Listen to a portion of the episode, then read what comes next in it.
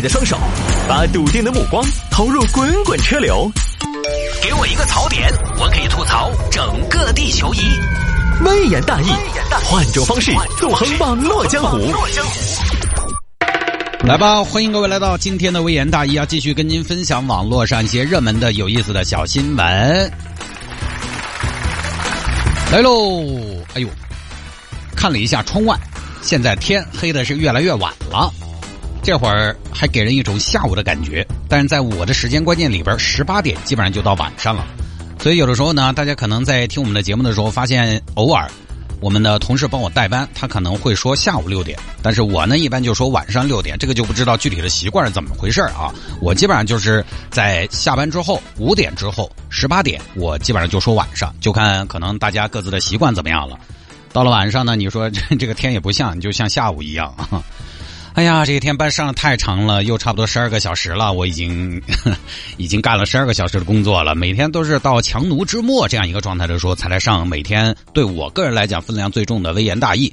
其实坦白说呢，城市大玩家虽然他也是一直在说话，但是比如说周三这样的时间点呢，大部分的时候实实际上呢说话的是大新。然后在平时呢，两个人这么一搭。很多时候节目你也不太用准备，推话筒就来，相对来讲还是轻松很多的，一个小时很快就过去了。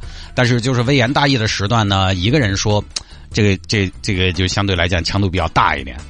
感慨一下，感慨一下，又是小周末了啊！大家再坚持两天就是端午小长假了，三天的时间啊！但是我看了一下，我这个端午小长假的档期基本上就排满了，排满了。这个端午小长假呢，就只有，呃，就是没法休息，没法休息，三天都是满的。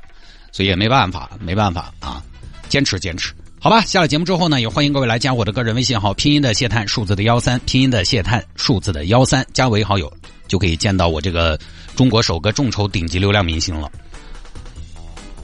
以前我说的是大家来助力，大家来众筹，但是现在我不这么说了，因为我觉得我已经实现了。另外呢，我们城市之音的官方抖音账号主任不在办公室，主任不在办公室，这个账号名就叫主任不在办公室。呃，您在这个抖音上边也可以看到我们所有的主持人出镜。您熟悉的，比如张叔、马田、庆之、赵青，那些陪你成长的声音，您都可以看到声音的背后是一个怎么样长相的人。抖音账号主任不在办公室，搜索关注就好了。来，言归正传，说一下今天的微言大义。今天都是说两个观点啊，有听众让我摆一下这个如何拒绝同事蹭车。呃，这位朋友呢，就是说自己有同事常年蹭自己的车，没把自己当外人。但是呢，这位朋友他本人又是喜欢亲近的一个人，同事呢常年蹭车，就给他造成了很大的困扰。呃，这个我也能够理解，因为现在很多朋友呢，说实话，人到中年，你有的时候就是喜欢在车上待那么一会儿，你又觉得一个人，哎，听听节目也好，听听音乐也好，或者自己哪怕有些朋友啊，可能在车停在楼下，在车上抽根烟，他也觉得是很舒服的，很难得的一种体验。好不容易就是下班的时候清静清静，结果呢又有同事蹭车。他说有时候甚至啊还要等对方，而且呢有同事蹭车上车就刷抖音，而且还外放。这位朋友你都是什么同事？还有抽烟。他说了对方之后呢，对方第二天还是如约而至，只是没在车上抽烟了而已。这位听众呢是在前两天的早上给我发了共计九段微信语音，来说明这个事情给他造成的困扰。那这位朋友，你有没有考虑？你有没有考虑到，你给我发九段长度从十八秒到五十三秒不等的，共计三百四十八秒，将近六分钟的语音，是不是多多少少会给我带来一些困扰呢？对吧？我之前在节目里边也说过，大家最好给我发信息呢，能发文字，因为微信语音它有个 bug，它没法快进，我不能像文字一样看得一目了然。有的时候你知道，语音中间断了，它还得。回头重新来听，效率很低。你要说什么事情呢？文字清清楚楚，效率也高。哎，但是我回复大家呢，也不是我装怪，我更多的会回复大家语音，因为我呢是一对多，效率很重要。而且我们在语音的时候呢，我也不会那么的啰嗦，表达也尽量清楚。您呢，通常我给你发语音，你也可以直接转换成文字。所以这位小姐姐呢，直接给我六分钟的语音，其实你也给我带来了一些困扰。但如果我不说，你有没有发现，您可能也意识不到？而同样的。你同事蹭你的车，你不喜欢，他可能也没意识到，所以这个就是每个人都会有自己的习惯，会有自己的社交礼仪和底线。人和人之间的关系界限，其实，在每个人心中要保持一个什么样的尺度，它是不一样的标准。这个我觉得他就是没别的办法，你只有怎么办呢？只有直接说，任何试图想要去委婉拒绝别人的，可能都不一定管用。因为你也说了，您这个同事呢，又在车上外放抖音，还抽烟。我坐别人的车，我是要抽烟的。当然，我现在在车上是不抽烟的啊。但是我坐别人的车，我是不会抽烟的。他又在你的车上外放抖音，又抽烟，就这种性格哈，这种大大咧咧的性格，我打个引号，大大咧咧的性格，您给他委婉的说吧，他不一定听得懂，您就得直接跟他说。你说男同事在车上抽烟你不喜欢，于是你就说了，你就说嘛。你这个，比如说，如果你不想让他蹭车，不想让他蹭车，你就是说，啊，你不要在车上抽烟。你已经在表达一种不喜欢了，但是你其实没说到位，因为你不是不喜欢他抽烟，你是不喜欢他坐你车，但是你没说全。但你他大可以说，怎么会有这么不自觉的人，一点眼力劲儿都没有？还真是挺多的，因为你没传递到位嘛。有的人聪明听话听音，有的人呢稍微想的没那么多，他就是你说话说到哪儿他要听到哪儿，所以己所不欲就不要爱口实修，为难自己。你又不想要，你又不说，他怎么知道你不想要？他说不定还觉得蹭车可以增进同事之间的友谊，但是你也很显然只是把对方当成工作上的往来而已。社交场上有人三两句话就是兄弟伙了，有人吃过无数次饭了，他也还是凉薄。人和人有差别，就直接说就完了呗，就是怕什么呀？你是怕他说你坏话，还是怕他给你穿小鞋啊？其实没那么复杂。职场上有的时候可以简单一点，至少呢，从您的描述来看，对方也不是你的什么领导之类的，也不是你的顶头上司，你就直接说嘛。上了车不自觉就摆臭脸甩脸色呀？你不要人家上了车，你明明不喜欢，还要保持一种礼貌。按照对方啊，我观察那个过察言观色的能力，他他可能还觉得少了他他就是少了他，你的上班路上是不是还有点孤独？所以你直接说，而且。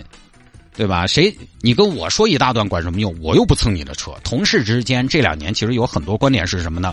同事就是同事，哪有朋友？我就当然觉得这个观点也比较极端，但是确实呢，同事之间能做朋友是锦上添花，但是不能做朋友呢，我觉得也是很正常的。大家毕竟毕竟是来上班的，不是来交朋友的。你也不必去太过苛刻的要求自己，小心翼翼的去维护那层不太自然的关系。职场上有时候大家可以做做减法。还有呢，就是你平时的，我觉得这个跟人设的问题有关系。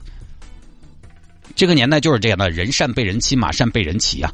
你呢，如果你吃不得亏，如果你不喜欢人家麻烦你，那你平时就不要大气。平时你要传递这个信息啊。啊，我举个例子，大新。城市大玩家，我的搭档大新其实是个很大方的人，但是他自己呢有一些自己的癖好，比如说自己的原则。他是个很爱干净的人，在他的车上基本不拉长头发的女生，因为要掉头发。哎，他从来不拉长头发的女生，只拉身材好的女生。哼，呃，不开玩笑啊。包括说他的车开到有些地方去，不是有泊车员嘛？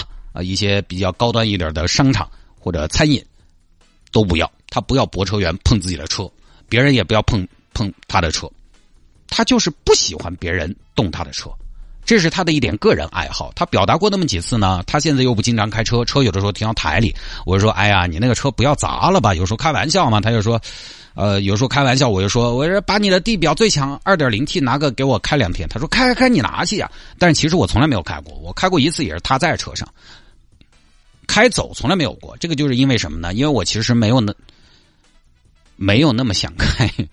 不是，就是因为他平时给我传达了这样的意思，他没说不准别人借车，但是他人家都说到那个份上了，那么爱惜车的一个人，我还要去借，那我是不是就是不知趣嘛？这其实并不代表他吝啬，也不代表他代表他矫情，就是他自己身上那一点点仅存的小小的个人习惯而已。这得尊重啊，这是他身上的唯一的为数不多的不想让渡给社交的一一点自己的爱好而已。你说我要开，我跟他说，他肯定也会丢给我，不然我天天在节目里边说他抠。但是从我的角度来说，我也没那么讨人嫌、招人烦。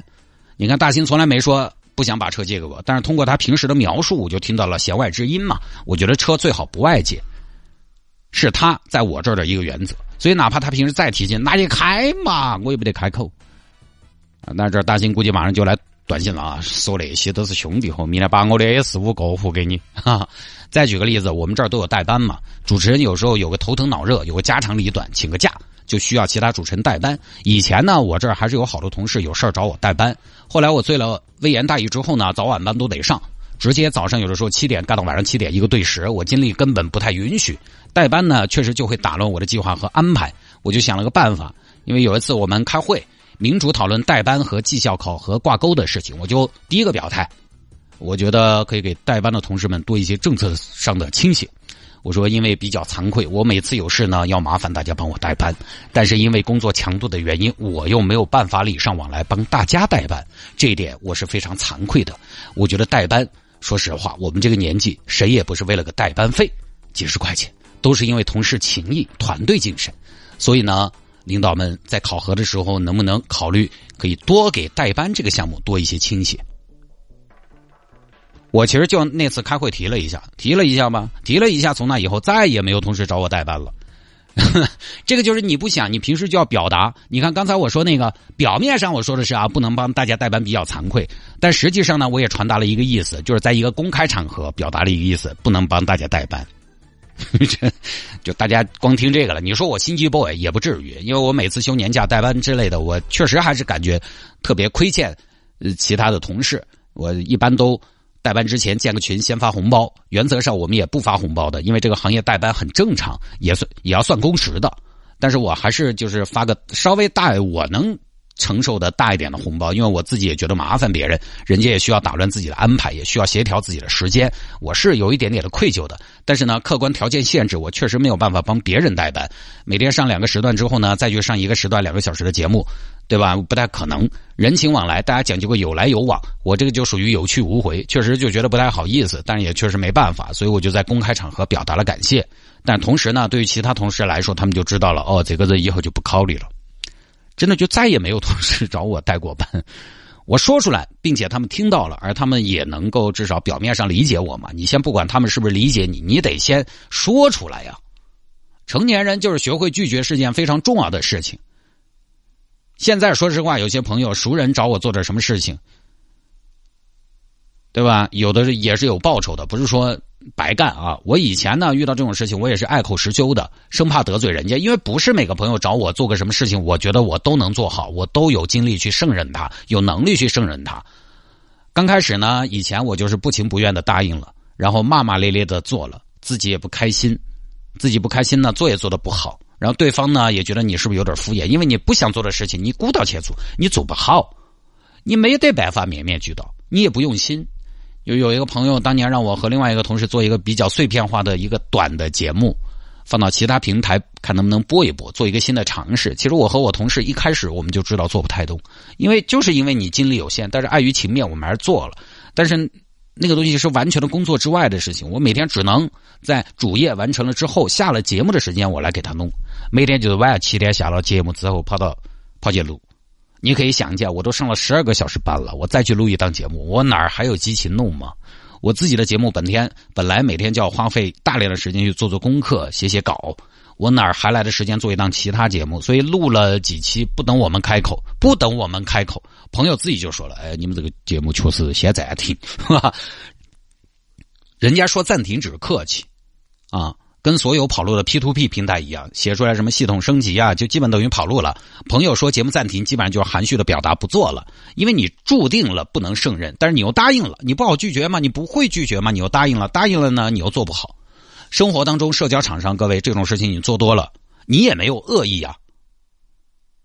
你有点疲于应付，你没有恶意，甚至你还觉得自己委屈。